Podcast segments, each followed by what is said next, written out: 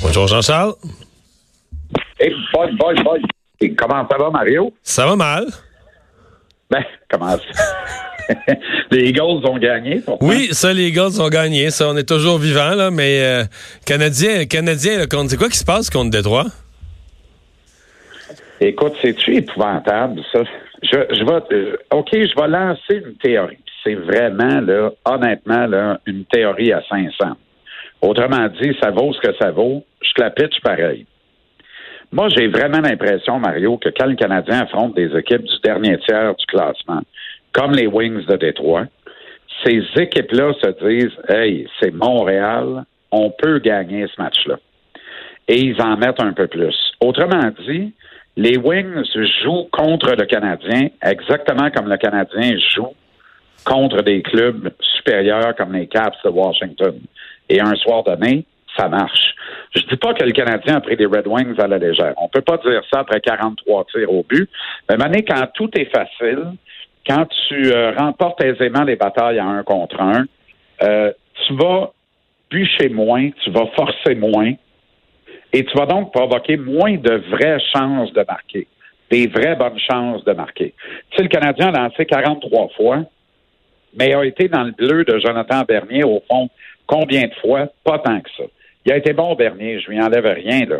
Mais on a vu d'ailleurs sur le flanc gauche de la défense de Détroit, là, notre flanc gauche, à nous, il est magané, celui des Red Wings, Mario, là. Il est pas magané, il est pas là, c'est tout, là. Ça n'a pas de bon sens. On a vu Jordan Will, n'importe qui contourner défenseur euh, par, la, par la rampe euh, sur le flanc gauche et attaquer le filet ensuite, ou aller se perdre derrière le filet, remettre le disque dans l'enclave pour provoquer des chances de marquer. C'est une des principales raisons pour lesquelles les Red Wings finissent par se faire percer soir après soir et perdre des matchs. Mais là, à la fin de la saison, s'il manque encore deux points aux Canadiens pour entrer en série, il faudra se rappeler qu'avant Noël, on en avait perdu deux à la maison contre les Red Wings de Détroit. Là. Bon. Euh, là, là, ils partent pour l'Ouest. Qui, qui est à bord, là? Mais deux perdus à zéro, Mario, là. Oui. Pas, euh, pas des défaites au-delà des 60 minutes, là. Aucun point sur quatre, là. Ça, c'est grave aux portes, là. Contre Détroit, c'est fou, là. Mais là, Claude Julien, il pense que c'est Nick Suzuki qui n'a pas été bon. Ah ouais.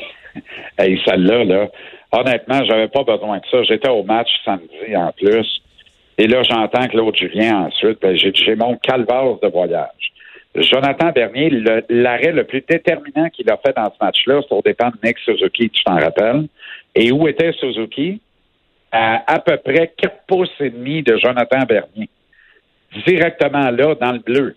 Alors, c'est le dernier dont Claude Julien aurait dû dire samedi, ouais, j'aurais aimé euh, euh, qu'il se présente davantage entre les cercles, dans la zone payante, dans la zone privilégiée, la zone où en principe, on dit que ça fait mal, mais c'est là où ça paye. Moi, honnêtement, et d'ajouter dans le même élan, euh, il n'est pas encore un joueur vedette. Autrement dit, essayez de calmer tout le monde en disant allez-vous arrêter de le porter au nu? Il n'est pas aussi brillant que vous voulez bien le laisser croire. Euh, non, mais ça, ça finit à quelle heure tout ça? Parce que ça, c'est un coach qui est frustré de la défaite, qui sait qu'il y avait une semaine parfaite, puis qu'il ne l'a pas faite, qui a trouvé le moyen de perdre un autre match à la maison où il joue à peine pour 500 depuis le début de la saison. Ça, c'est bien rare que ça conduit aux séries éliminatoires. Et il passe sa frustration carrément euh, sur un jeune après le match. C'est exactement ce qu'il a fait. Et ça, c'est dommage. Moi, je trouve ça regrettable.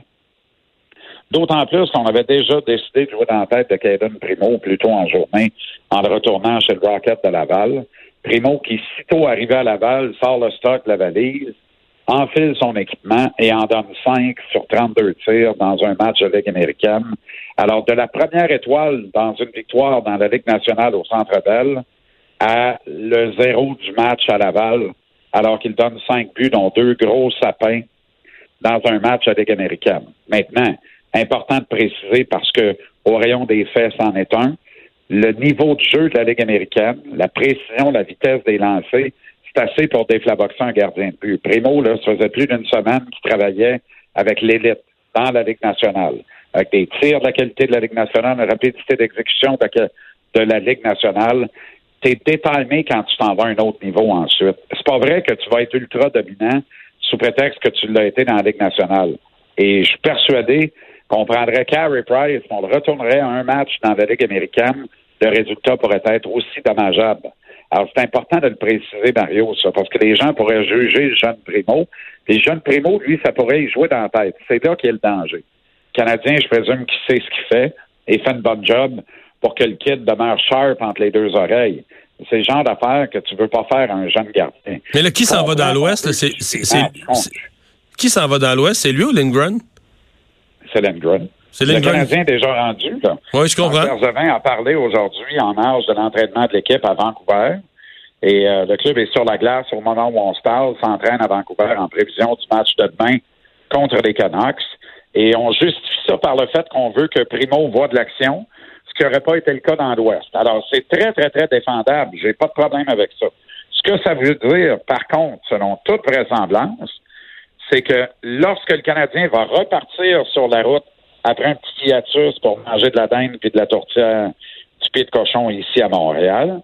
On retourne en Floride. Il y a Sunrise avec les Panthers, Tampa avec le Lightning et les Hurricanes en Caroline. La logique veut donc que Lindgren accompagne l'équipe dans l'Ouest canadien et remise le casse de poil en revenant, s'en va à Laval et Primo prend l'avion pour la Floride avec ses coéquipiers. Avec ses coéquipiers, parce que les coéquipiers de Primo, c'est maintenant les joueurs du Canadien. Ce ne, sont plus les joueurs du Rocket de Laval. Mais là, euh, excuse-moi, ils vont faire, ils vont faire ça toute l'année? Ils vont aller chercher chacun sa semaine? Ça, je ne sais pas.